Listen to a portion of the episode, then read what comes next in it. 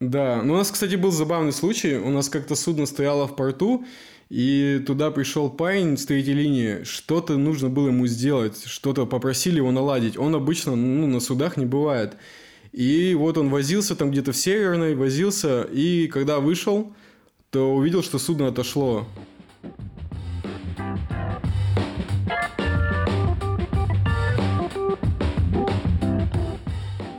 Всем привет! С вами подкаст «Оставайтесь на линии» от компании UseDesk. Мы здесь разговариваем о клиентской поддержке, сервисе и вообще всем, что с этим связано. Вы можете слушать нас во всех самых популярных площадках с подкастами, если вы еще не начали это делать. Список в этот раз перечислять не буду. Обязательно оставляйте комментарии, ставьте оценки, а если хотите стать нашим гостем, пишите на почту подкаст собакаюзdesk.ru. Сегодня у нас в гостях, э, в наших виртуальных гостях, Арсен Сазандрашвили, руководитель и создатель единого центра обращений в группе компаний Доброфлот. Арсен, привет. Добрый день, действительно, это я. И я руководитель и создатель единого центра обращений в группе компании Доброфлот. Все так. Что я могу сказать? Всем привет. Давайте обсудим внутреннюю поддержку. Давай, Арсен, привет. А, для начала расскажи а, про себя в двух словах. Чем занимаешься ты и чем занимается ваша компания, какая твоя там роль? Ну, компания у нас довольно-таки большая. Э, центральный офис находится в городе Владивостоке. В основном мы занимаемся всем, что связано с рыбой, то есть мы ее ловим, перевозим, переваливаем, храним, перерабатываем и консервируем.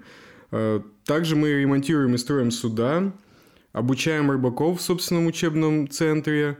Э, что еще мы делаем? Производим орудия лова, ну, то есть сети, и производим жестяные банки. Большая компания, сейчас порядка 4000 человек, по-моему, работает.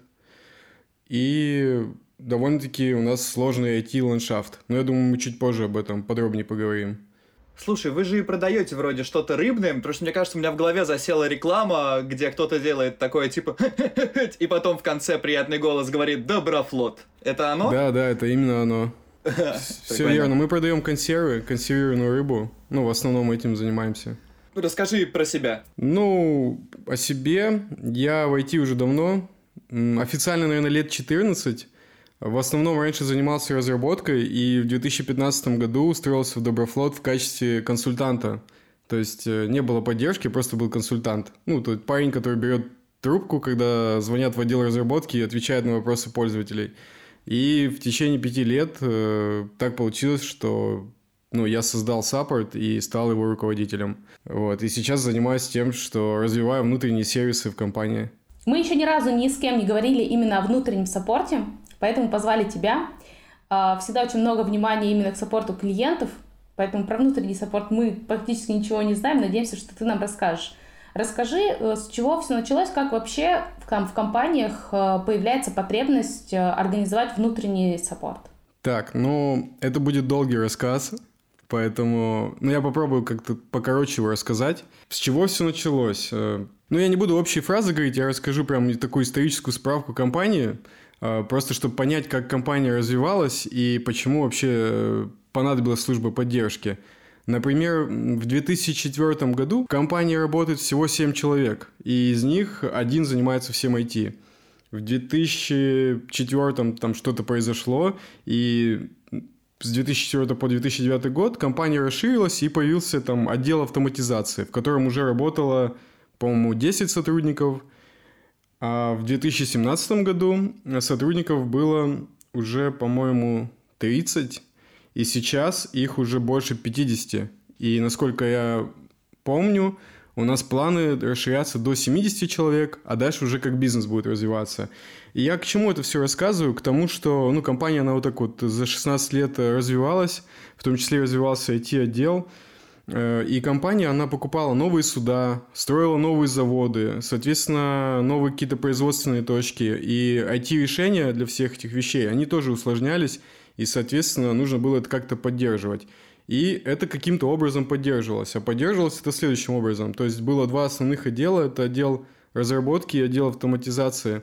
Отдел автоматизации – это там, где работали сисадмины, те, кто занимался в основном железом и сетями и связью. И, получается, в каждом отделе были свои люди, которые занимались поддержкой. Например, в разработке это был я, а у админов это было два других там парня, и, соответственно, люди, ну, пользователи, они должны были понимать, куда им звонить. Если у них проблема с программой, они должны были позвонить мне. А если у них не работает принтер, они должны были догадаться и позвонить э, по другому телефону. Это было, ну, очень неудобно. В какой-то момент э, надоело это терпеть, потому что э, как получалось, пользователь, он же не всегда может понять, что случилось. Он может позвонить мне, например, и сказать, что у него не печатается документ из 1С. И я говорил, ну, это, наверное, принтер, ну, то есть проводил диагностику и отправлял человека к админам. А админы смотрели на это обращение и говорили, нет, это 1С, и отправляли обратно. Ну, то есть начинался такой пинг-понг, и нужно было что-то с этим делать. Ну, это, это такая прямо основная проблема, да, пинг-понг. На самом деле проблем было больше. Могли напрямую позвонить эксперту, ну, какому-нибудь старшему разработчику или системному администратору и напрямую задать ему вопрос.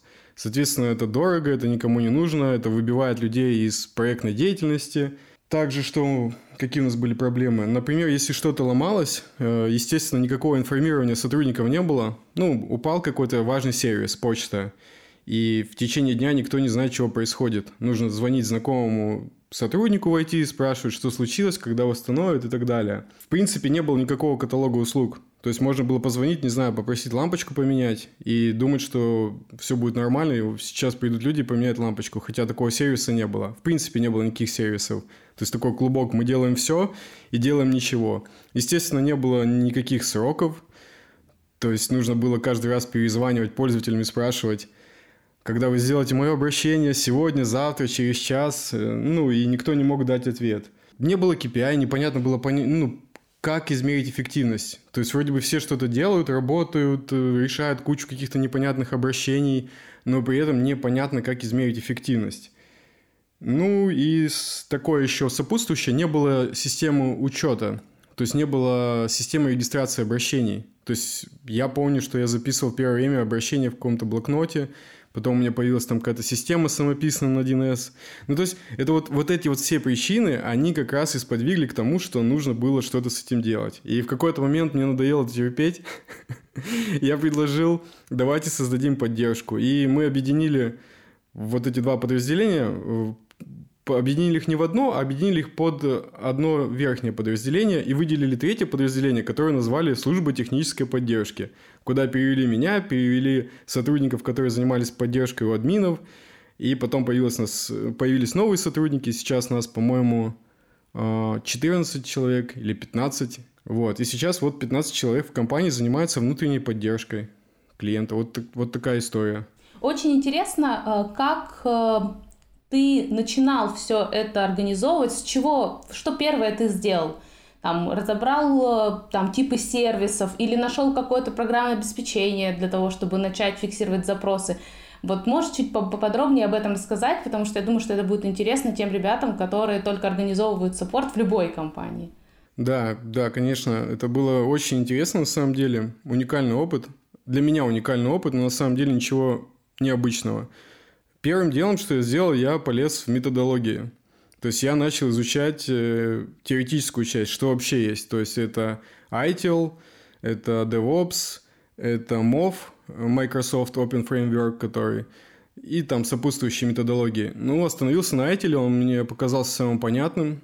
Я даже прилетел в Москву в какой-то момент э, к сертифицированному преподавателю по ITIL и провел на его лекциях по-моему, там две недели. В общем, я въехал в тему, что такое айтил, как его готовить, поверил во все это.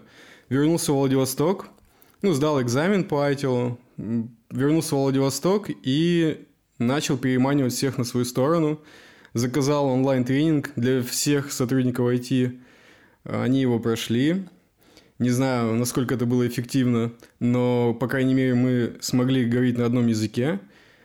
И получил поддержку руководства и начал потихоньку внедрять процессы. Ну, такие процессы, как управление инцидентами и запросами на обслуживание.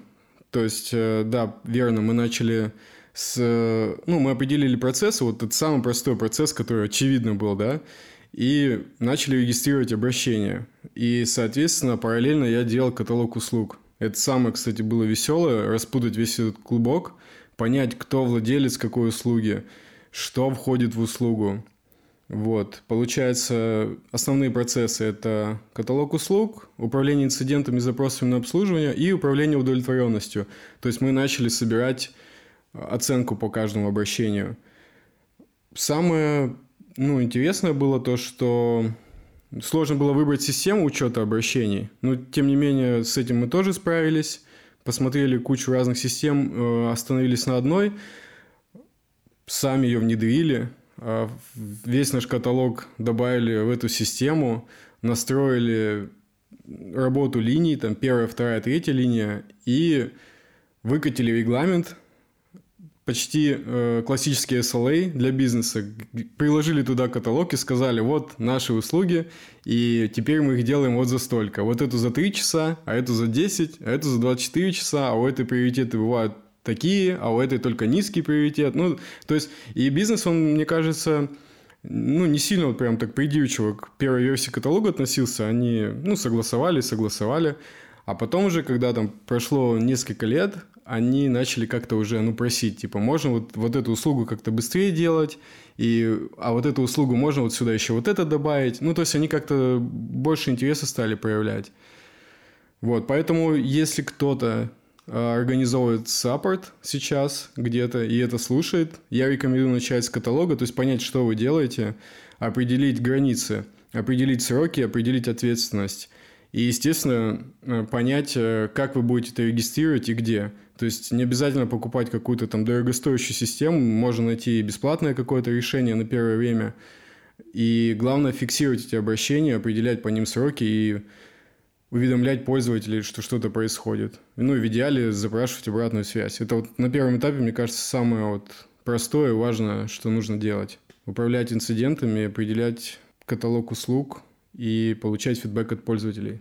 А дальше уже намного веселее будет, и тут, наверное, можно целую серию подкастов записать, что, что их ждет, этих людей, которые хотят организовать внутренний саппорт. А, смотри, ты упомянул, э, что у тебя получилось заручиться поддержкой руководства.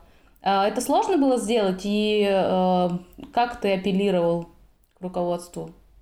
Это было сделать сложно, но на моей стороне был, ну, были руководители, которые тоже были в IT, и, соответственно, они понимали, что ситуация, вот, которую ну, описывал вначале, что есть пинг-понг обращений, есть проблема с обратной связью и так далее. Они понимали, что есть такая проблема, и поэтому поручили мне ну, этим заняться, решить эту проблему. То есть было такое доверие, что почему бы нет, почему бы не попробовать, вроде бы парень правильные вещи говорит, и в умных книжках так написано. Поэтому ну, мне как-то вот повезло, потому что была проблема, и она была, она висела прямо над компанией уже. То есть это не, не такое было, то, что я пришел, там все здорово, и я говорю, а давайте все сломаем и сделаем по-другому. Просто в этот момент, когда я все строил, в компании ничего не было.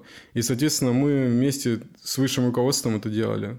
То есть была поддержка и финансовая, соответственно, в плане там согласования как, ну, покупки какого-то программного обеспечения или там расширения штата, и, и моральная, ну, то есть, поэтому в этом плане я не знаю, какой совет можно дать. Мне просто, наверное, повезло с руководством. Ну, это прям круто, да, действительно, возможно, возможно повезло. Но э, действительно, ты просто говоришь о том, что проблема реально была, и, возможно, ее можно было как-то оцифровать. То есть ты упомянул в самом начале о том, что э, было просто дорого э, отрывать э, дорогих там разработчиков от работы когда к ним прилетали вопросы пользователей, вот, наверное, это тоже сыграло какую-то роль. Да, конечно. Просто был хаос, на мой взгляд, да, что вообще непонятно, куда и что. То есть, когда ты работаешь в IT, тебе понятно, что происходит, но это было вообще не клиент-ориентировано. Пользователи вообще не понимали, куда им обращаться. Они знали, два телефона, и им каждый раз надо было решать, куда им звонить. Ну, это было довольно-таки забавно, но когда шел большой шквал, шквал обращений, это было, конечно, не весело. Но сейчас у нас э, классический саппорт, то есть у нас есть единая точка контакта, Э, мы можем принимать обращения по внутреннему телефону, по внутреннему мессенджеру, по мобильному телефону, по почте, через портал самообслуживания. Это основные наши каналы. И, соответственно, пользователи обращаются на первую линию в единую точку, и там уже идет классификация обращения, и она либо решается на первой линии, либо отправляется дальше. Вот, поэтому, конечно, стало удобнее. Единственное, ну, есть люди в компании, которые работают давно, которые больше 10 лет работают, и вот эти люди, они привыкли звонить напрямую каким-то специалистам, которые тоже уже давно в компании работают. И это, наверное, вот самое сложное, что нужно сломать в компании. Переучить. Да, то есть сломать культуру эту и сделать это мягко, чтобы люди учились звонить на первую линию, а не обращались э, к третьей линии напрямую. В тему как раз взаимоотношения пользователя и саппорта. А, понятно, что когда это внешние да, пользователи, а, то они как бы не работают в одной компании, понятно, что они там для саппорта абсолютно чужие люди. А вот как это у вас работает? Это вы тоже их воспринимаете, пользователи, как какого-то внешнего, или вы воспринимаете их тоже как коллег? И, соответственно, пользователи как воспринимают саппорт? Есть ли какие-то супер конфликты, или наоборот, все довольно да, дружественно у вас? Как это организовано? Я вначале сказал, что компания развивается, и она развивается прямо сейчас, пока мы говорим. И за последнее время появилось много новых пользователей. То есть э, штат расширяется, и появляются ну, новые люди, вот они устроились на этой неделе, например, в офис, или там, например, у нас есть офис в Москве или московский офис, и они вообще ничего не знают, они почитали курс по адаптации, прошли его, и там есть раздел, то, что вот есть поддержка, как туда обращаться, и время работы и так далее. Естественно, они звонят на первую линию, и они, как сказать, у них нет никакого конфликта, у них что-то не работает, там вот они в первую неделю пришли и что-то не понимают, например, как там, не знаю, отсканировать документ. Они звонят без э, какого-то негатива, то есть начинают что-то спрашивать и так далее. Но, естественно, есть э, пользователи, определенная категория, которые всегда звонят с негативом, я думаю, что это даже не связано с поддержкой. Я думаю, что, в принципе, это тип характера этих людей. И они просто всегда звонят сразу же с негативом. У них всегда что-то плохо, что-то сломалось. Но мы знаем этих пользователей. Мы нашли к ним подход и стараемся с этим... Звучит так, как будто у вас есть прям список, вот э, отдельный список э, резко негативящих людей. Ну, отдельного списка нет, но их не так много, этих людей, поэтому их можно запомнить. Ну, хоть хорошая идея, кстати, э, составить какой-то список этих людей, но я не знаю, пока, пока, пока их не очень много, и надеюсь, э, так и будет оставаться. Ну, основная причина негатива какая? Вот смотрите, первая линия, да, у нас сломался SQL сервер. И поломка, например, очень серьезная. То есть мы понимаем, что сегодня в течение дня не будет часть баз работать каких-то. И, естественно, ну, общаясь там с третьей линией, кто решает этот инцидент, они говорят, ну да, все плохо, и мы сможем это решить только в конце дня, потому что нужно вот столько всего сделать, там, перезагрузить то, это, или там ждем жесткий диск, его должны там привести через три часа. Естественно, весь негатив падает на первую линию, то есть мы делаем объявление, что сегодня такой-то сервис будет недоступен. Но есть пользователи, которые все равно хотят позвонить в поддержку и высказать все, что они думают о, об IT, об этом сервисе. Естественно, весь негатив, он падает на первую линию. Вот. И еще частая причина негатива – это скорость. То есть, э, как я сказал, мы согласовали SLA с бизнесом, но не согласовали SLA с обычными пользователями. Потому что регламент есть, да, он лежит где-то э, на портале, видном месте. Он, по-моему, даже у нас там в письме первой линии прикреплен, что вот можете посмотреть, какие сроки решения по обращениям. И, соответственно, пользователи, они не хотят, например, читать регламент, и они думают, что вот он написал обращение там через портал самообслуживания, что оно должно решиться там в течение 15 минут. А у нас там написано, что это решается в течение там 8 часов рабочих. Ну, то есть мы определяем, что это не критичная проблема и ни на что не влияет, определили 8 часов. Но пользователь, он отправил тикет через портал самообслуживания, и потом он перезвонит через полчаса и спросит, ну что там, готово уже, нет? То есть вот, вот такие причины негатива есть, да. И, ну, в целом, когда, в чем, наверное, отличие внутреннего саппорта от внешнего, в целом все равно люди потом как сказать, притираются, они понимают, как это работает, э, и что нужно ждать. Например, э, у нас каждый понедельник э, разработчики выпускают релиз. То есть продакшн выходит релиз каждый понедельник. И пользователи, которые запрашивают внесение изменений, например, во вторник, они уже знают, что оно не появится в среду в программе, что оно не появится в четверг. Они уже знают, что оно появится в понедельник утром. То есть они придут утром на работу, и будет уже релиз готов. То есть вот со временем люди понимают, что это не делается там по щелчку пальцев, что это сложные процессы, но хотя мы стараемся их не погружать в это, мы просто говорим, что это будет сделано в понедельник, без альтернатив. Потому что, ну, если это, конечно, не какой-то критичный инцидент, который нужно решать вот здесь и сейчас. А если это просто, ну, хотелка или что-то связанное там, не знаю, с, с улучшением, то придется подождать. Ну, и еще есть такая вещь, как провокации – то есть некоторые пользователи, к сожалению, начинают некорректно разговаривать с диспетчером, но мы стараемся, диспетчер – это человек, один из тех людей, кто на первой линии находится. Мы стараемся обучать их, чтобы они не велись на эти провокации и грамотно им отвечали. Ну и со временем такие пользователи понимают, что провокации не работают и начинают все нормально вести. Но все, что я рассказываю, это, наверное, 1% из всех наших пользователей. То есть в целом наши пользователи, они довольно-таки лояльны, потому что ну, мы находимся, можно сказать, в одной лодке и делаем работу свою для того, чтобы компания процветала и все было здорово. Я причем так понимаю, что в вашем случае метафора про лодку, она, ну, прям практически правда. Почти так и есть, на самом деле. Да, так и есть. Насчет лодок у меня вопрос с самого начала. Ты говорил, что, ну, понятно про базы данных, про 1С, Э, ты упомянул про лампочку. Вы в принципе, любые какие-то рабочие проблемы решаете, не обязательно связанные с IT? А, да, сейчас расскажу. У нас э, раньше мы называли службы технической поддержки. И ну, наладили у себя все процессы. В какой-то момент стало скучно. И я предложил бизнесу, а давайте-ка мы сделаем еще обработку вообще всех обращений через нас. Мне сказали, а давай. Мне дали год, дали ресурсы, и я запустил проект и реорганизовал службу технической поддержки в единый центр обращений.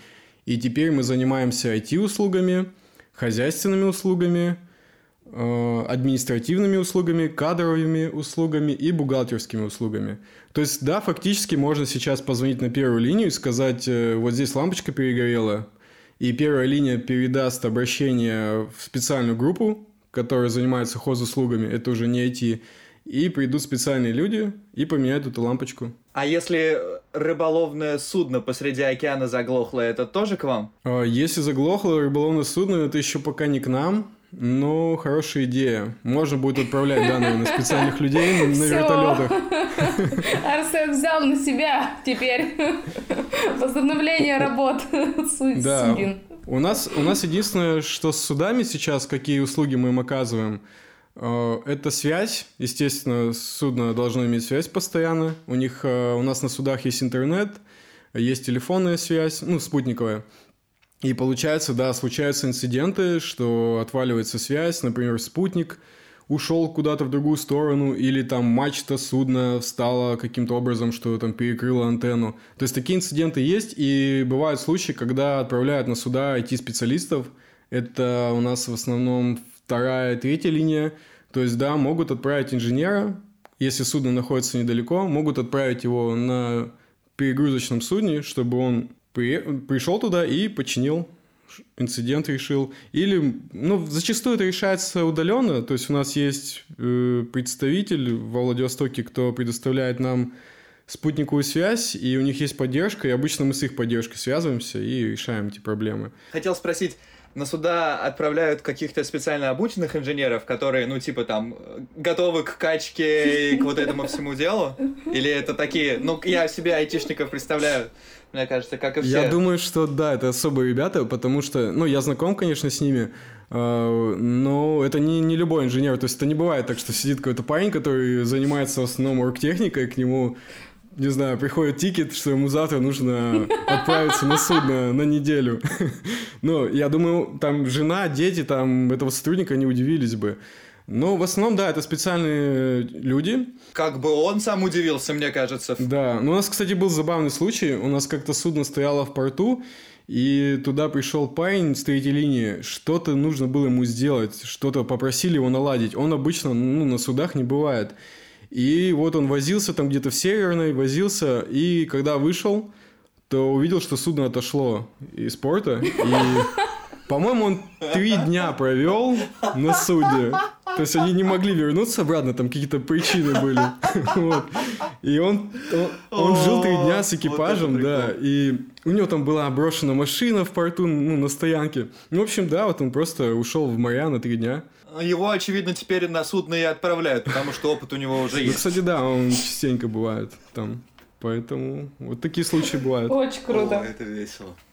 Я хотела еще спросить, ты говоришь о том, что у вас, по сути, куча сервисов, а, и, соответственно, их обслуживает э, куча людей, куча подразделений. То есть саппорт должен, а, ну, грубо говоря, организовать там все направления так, чтобы они тоже помогали саппорту.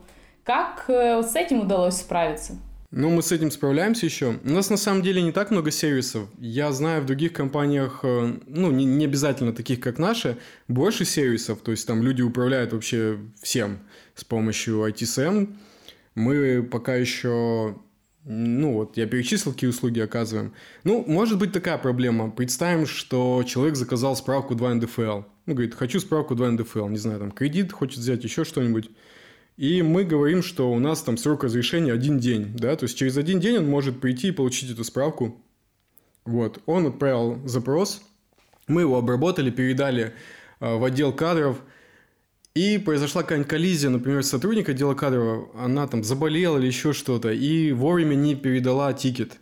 И сотрудник э, будет, естественно, звонить в поддержку и спрашивать, ну, явно не в позитивном ключе, а где моя справка. То есть такие проблемы у нас бывают, и приходится пока еще вручную в них вмешиваться. Хотя мы сейчас работаем над автоматической эскалацией, то есть если каких-то там людей нет, чтобы это куда-то передавалось, э, ну, соответственно, другому специалисту. То есть не, не на конкретно на сотрудника, а эскалация была на роль. Ну, то есть, допустим, мы определяем, что пять человек что-то делают, и это делается на роль. Ну, кстати, уже почти по всем сервисам у нас такие делаются, но, тем не менее, все равно коллизии какие-то случаются. И пока приходится это решать, ну, в таком педальном режиме. Такая проблема есть, да.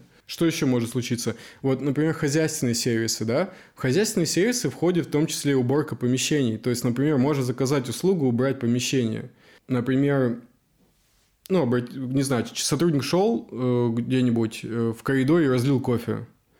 И вот он звонит в саппорт и говорит, я вот там вот кофе разлил, можно там что-нибудь с этим сделать. У нас есть такая услуга у, у сотрудников, которые хозяйственной деятельностью занимаются. Они отправляют туда уборщицу, и она должна убрать. Но, например, если уборщица, у нее там, у них их там много этих уборщиц, помещение у нас довольно-таки большое, много корпусов, и, соответственно, они, у них плановые какие-то уборки есть, и она может прийти позже, например. И это тоже там вызывает какой-то дискомфорт у сотрудников. Ну, то есть вот такие вещи, они все равно случаются. Вот, ну, мы с этим работаем, мы измеряем полностью жизненный цикл услуг и понимаем, где мы можем что-то подсократить, а где можем, наоборот, увеличить время. То есть обычно мы этим, ну, каждую неделю примерно занимаемся. То есть смотрим, где у нас пробелы, а где, наоборот, все хорошо. Как раз был вопрос э, по поводу KPI. Сейчас у меня в голове. Вот раз ты уже э, начал немного об этой теме говорить, э, кроме скорости э, решения каких-то э, запросов, э, какие еще KPI есть у вашей службы поддержки? Ну, на самом деле у нас очень много метрик. Мы стараемся оцифровать вообще все. Во-первых, э, даже не для того, чтобы эффективность понять, э, как объяснить, э, если случается какой-то инцидент крупный, например, то бизнес, соответственно, может потерять деньги, например, или потерять, не знаю, время на какой-то сделке. Ну, в общем, какие-то потери есть. И когда у нас оцифрованы процессы все, то мы видим, что произошло. То есть мы видим полностью от начала до конца, как услуга обрабатывалась. То есть, э, сколько она пробыла на первой линии, сколько она была на второй, сколько на третьей. Ну, то есть, полностью оцифровали вот, ну, вот эти метрики. Это первый момент для того, чтобы, если что-то потом произошло, чтобы можно было провести четкое разбирательство. Ну, например, пользователь говорит, я там подала заявку, не знаю, там, неделю назад, мне ничего не сделали начинаешь разбираться в тикет-системе, смотришь полный цикл и смотришь, что она ничего неделю назад не подавала такого. То есть там было совершенно другое обращение. Ну, то есть вот такие всякие вещи. Ну и вторая, конечно, цель – это понять эффективность вообще, как мы работаем, да, и, соответственно, основные метрики, ну, там я проговорил, это своевременность обработки обращений, то есть не решение обработки, то есть э, классификация обращений – своевременность решения обращений, удовлетворенность по обращениям у нас по пятибалльной шкале не оцениваются. А, потом у нас есть такая интересная метрика, как обращение с закрытой пользовательской документацией. У нас есть специальный человек, который занимается документацией. Довольно-таки, ну, это очень у нас развито. Этим занималось раньше больше людей, сейчас один человек, специальный технический писатель, и скоро их будет двое, то есть мы расширяем отдел – и, соответственно, довольно-таки актуальная и качественная документация. И первая линия, она, если умело будет пользоваться этой документацией, она сможет закрывать э, обращение с помощью нее. То есть, например, пользователь обращается по какому-то вопросу, который описан в документации, и, соответственно, сотрудник там первой линии, он может открыть документацию, пока говорит с пользователем по телефону, и сказать, вот в таком-то разделе я прочитал, что вам нужно сделать вот это и вот это. И когда пользователь это делает, это приносит какой-то эффект, то можно закрыть обращение, поставить флажок, что с помощью документации закрыто, и пользователю дать ссылку, сказать в дальнейшем вы можете самостоятельно с помощью документации работать. Потом у нас есть еще какие метрики? Ну, естественно, мы оценки рассматриваем не просто вот так вот, что нам поставили оценку, да, там, например, от одного, ну, от одного до пяти поставили единицу. Если поставили единицу, то в процесс вмешиваюсь уже я, то есть у нас есть автоматический запрос сотруднику, который поставил единицу, мы дополнительно спрашиваем, что случилось, почему единица, или почему двойка, или почему тройка. То есть мы считаем, что 1, 2 и 3 – это плохие оценки. И начинаем уже общаться с пользователем, спрашивать, что его не устроило, определяем причину. И в некоторых случаях э, оценка может упасть не на сотрудника, она может упасть на, упасть на сервис. То есть я пообщался с пользователем и понял, что он поставил единицу, потому что его не устраивает сама, не устраивает сама функциональность программы. То есть ему не нравится, как это организовано. То есть к сотруднику он претензий не имеет, все было сделано вовремя. Ему просто не нравится маршрут, который ему нужно пройти, чтобы ну, сделать свою работу. И так, в таком случае оценка она падает на сервис. То есть, получается, у нас есть такая метрика, как удовлетворенность личная, удовлетворенность там по линиям, а есть удовлетворенность сервисом. Ну и со временем можно понять, какие сервисы у нас не очень, например. То есть, что вот людям не нравится интерфейс, например, да.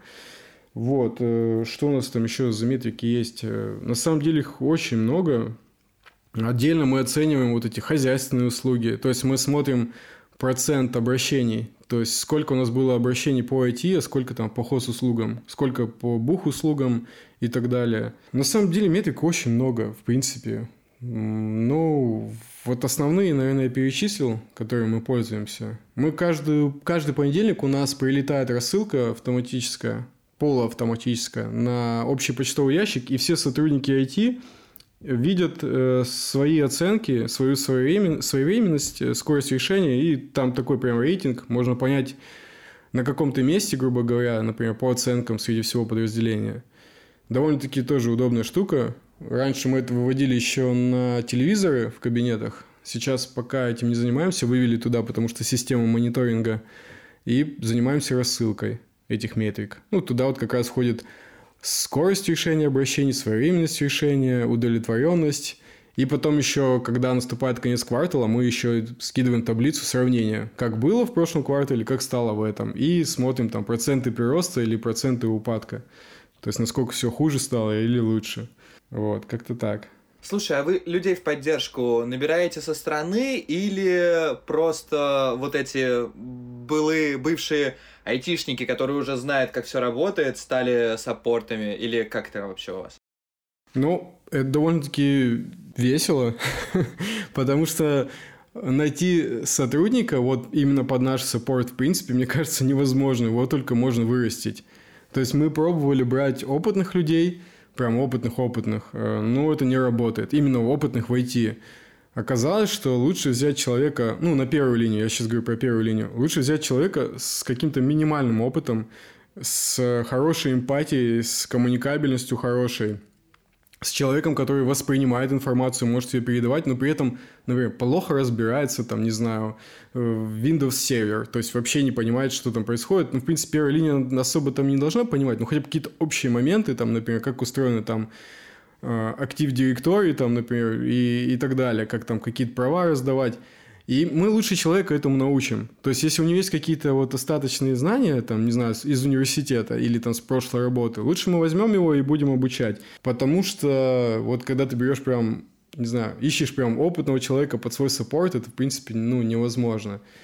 И из текущих сотрудников, сейчас вот если подумать, в принципе, наверное, у нас работает человека три, кто занимался саппортом еще до создания поддержки. Все остальные это новички. А обратная ситуация есть?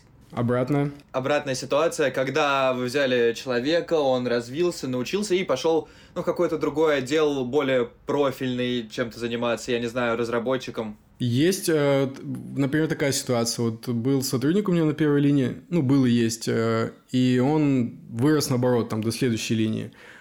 И бывает, э, так, была такая ситуация, кстати, вот самая интересная ситуация. Мой заместитель, он вообще из отдела кадров.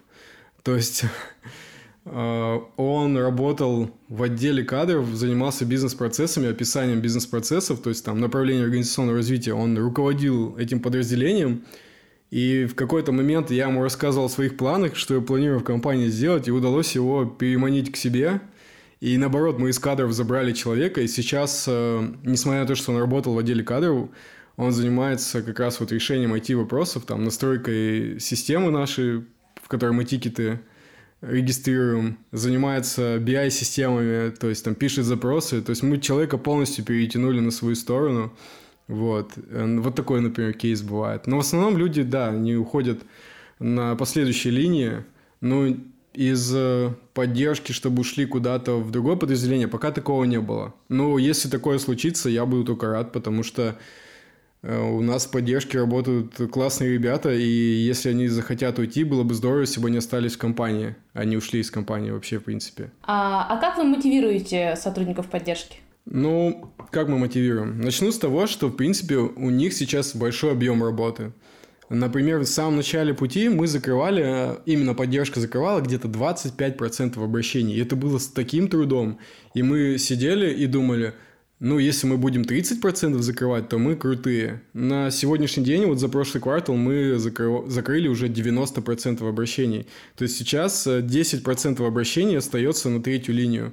То есть первая и вторая линия они закрывают практически все. То есть там на третью линию это падает а, уже там внесение изменений или какие-то сложные вопросы или вопросы, которые требуют прав доступа. Я это говорю к тому, что их действительно нужно мотивировать, потому что когда у тебя такой поток обращений, то может случиться выгорание или какое-то безразличие к работе. И, соответственно, мы как мотивируем людей? Во-первых, у нас нет скриптов. То есть мы не заставляем людей работать по скриптам у нас есть э, определенные там шаблоны ответов, мы их используем на, в, пи- в письмах, например, в переписках, но в целом мы разрешаем первой линии общаться свободно, просто не использовать определенные стоп-слова. И это помогает людям сохранять какое-то ну, вот, человеческое лицо, и не загон... мы их не загоняем в рамки, и таким образом снижаем выгорание. То есть не говорим, что вам нужно там обязательно по имени-отчеству сотрудника называть. Такого нет. Потом мы даем возможность первой линии немножко выйти из операционки. То есть они же сидят на, на показателях, да, и каждый день работают над этими показателями. И тогда, когда вот, ну, я вижу, что вот они прям перегружены этим, или у них появляются, и у них появляются какие-то окна, я привлекаю в проектные задачи. То есть говорю, слушайте, мы тут сейчас делаем проект, составляем там курс обучения там для второй линии там или для пользователей – вот, можете помочь составить план. И там даю задачу там ребятам на две недели. И они занимаются в свободное время, например, когда там у них дежурство, э, а в дежур... когда дежурство идет там вечером, звонков очень мало, и в принципе ты сидишь, как, ну, дежуришь. И, соответственно, у тебя есть время заняться какими-то проектами. И люди занимаются этими проектами. Потом обязательно мы встречаемся, и я даю обратную связь сотрудникам. То есть я говорю, что было здорово, что не очень, что можно подтянуть. Сейчас вернули планерки, ну, пандемия закончилась, надеюсь, закончилась. Но, тем не менее, мы собираемся сейчас, ну, работаем в офисе, собираемся в переговорке раз в неделю и устраиваем мозговой штурм. То есть, решаем какие-то проблемы. То есть, не то, что я где-то сижу как руководитель, там, что-то придумал и сказал, вот, теперь мы делаем так. То есть, я стараюсь э, первую линию привлекать э, на эти собрания, чтобы они высказывали свое мнение, и мы как-то вместе думали, как это можно решить. Ну, естественно, проводим обучение. Э, первой линии ну и самое главное, человеческое отношение. То есть, например, можно сотрудника там в отпуск отпустить на один день незапланированно. То есть, если я вижу, что на линии там все присутствуют, и вот кто-то один захотел уйти, но я не буду препятствовать, я отпущу человека в отпуск, пускай отдохнет, если ему это нужно, и это не повредит никак работе. Вот, это из такого человеческого. Ну, естественно, у нас есть еще премия. Это ежемесячная премия. Она рассчитывается для первой линии и для второй линии – для части второй линии. Мы постепенно это все развиваем.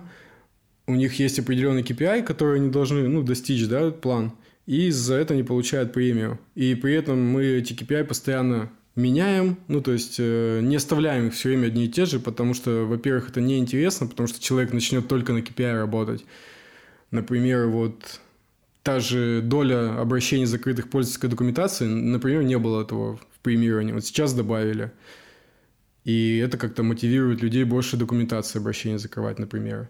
Сейчас э, у нас есть проблема с пропущенными звонками. У нас есть внешний номер 8800, потому что у нас есть пользователи, которые находятся в полях, ну, это в основном люди, которые продажами занимаются, они находятся в полях по всей России. И они иногда, например, не могут дозвониться там на 8800. Мы выяснили там, ну, нашли проблему, там проблема была вообще технического характера, но пока мы это выясняли, мы, например, добавили такой KPI, то, что вот доля пропущенных там звонков, например. И, ну, я не знаю, как э, это работает в саппорте, ну, в смысле, в том плане, что это работает, наверное, везде одинаково. Что если ты перед человеком ставишь какие-то цели в виде KPI, то он, он по ними долбит. И, соответственно, если э, ну, нет KPI, который тебя там к премии ведет, то можно немножко на него подзабить. Поэтому мы эти KPI меняем постоянно, чтобы люди не подзабивали ни на что, чтобы сервис да, был это качественный. хорошая идея. Я у каждого гостя в этом сезоне обязательно спрашиваю насчет корпоративной культуры. Есть какая-то нематериальная мотивация? Может, вы всей командой ходите в бары, играете в настолки или в футбол, что-нибудь такое? Да, мы играем в настолки. Э, в настолки играем прямо в офисе после работы. Раньше мы делали это чаще. Сейчас наш офис переехал за город. То есть у нас сейчас офис за городом. И есть там проблема с доставкой. В том плане, что не все, например, могут задержаться. Ну, кто-то хочет уехать в город на корпоративном автобусе сразу по окончанию дня. И поэтому сейчас стали реже собираться. Когда мы были прямо в городе, мы часто собирались. Вот. И, ну, а так из-за нематериальной мотивации ну, как я сказал, человеческое отношение, наверное, и корпоративы. Опять же, это было все до пандемии. После пандемии пока корпоративов не было. И я не знаю, как там ситуация разрешится сейчас в мире и в стране. И, наверное, мы вернемся к корпоративам. Потому что, ну, неформальная обстановка, где можно обсудить какие-то вещи, которые там отношения к работе не имеют.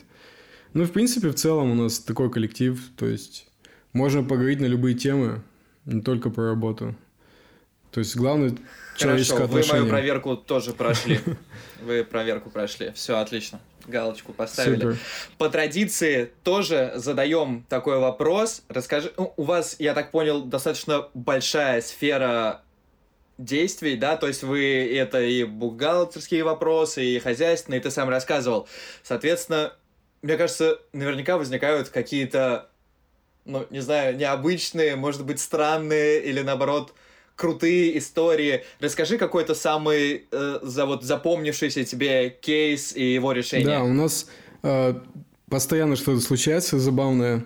И для этих целей в каталоге услуг мы завели сервис, который называется непрофильное, непрофильное обращение, по-моему, что-то такое. И мы туда регистрируем вообще все подряд, что вообще не попадает ни под один из наших сервисов даже близко. То есть, например, там у нас есть собственная столовая в компании, ну, в каждом подразделении у нас там не только в Владивостоке, там еще в других городах есть офисы, и там везде есть э, своя кухня, столовая, ну, то есть, например, у нас в офисе там шведский стол. И кто-то оставил нам обращение, хотя мы этим вообще не занимаемся, чтобы мы положили в салат больше майонеза, например. То есть вот, вот что-то такое. И, ну, самый забавный случай, наверное, вот, который прямо на моей памяти был, когда-то, там, не знаю, года два назад э, отправили одно судно в ремонт в Китай. Ну, там есть определенные доки, поставили туда судно, оно ремонтируется, там есть экипаж. И нам пришло письмо с этого судна от я не помню, какая должность у человека была. Ну, просто от сотрудника, который был на этом судне, пришло письмо. И там было написано, позвоните на такой-то номер моей жене и скажите, что я буду дома через две недели, потому что у меня нет связи никакой здесь, мобильной никакой, только вот есть ваша почта, я ее запомнил, у нас короткая почта, и я написал, ну, написал нам это письмо. Ну, естественно, человек с первой линии позвонил его жене и сказал, у него все хорошо, он приедет через две недели. Все, тикет закрыт. По-моему, даже пятерку он поставил за этот тикет. Ну, в общем, вот, вот такой необычный тикет, я его просто запомнил, ну, забавно. Спасибо большое, Арсен. Спасибо. Спасибо. Приходи к нам еще. Спасибо за интересный разговор. Было очень много интересного, забавного. Надеюсь, что нашим слушателям тоже понравится, и они что-то возьмут для себя. Приходи к нам еще. Спасибо. Спасибо. Спасибо, что позвали. Зовите еще. Я с радостью расскажу, поделюсь своим опытом и какими-нибудь фейлами. Всем спасибо, пока. Было здорово, пока. Пока-пока.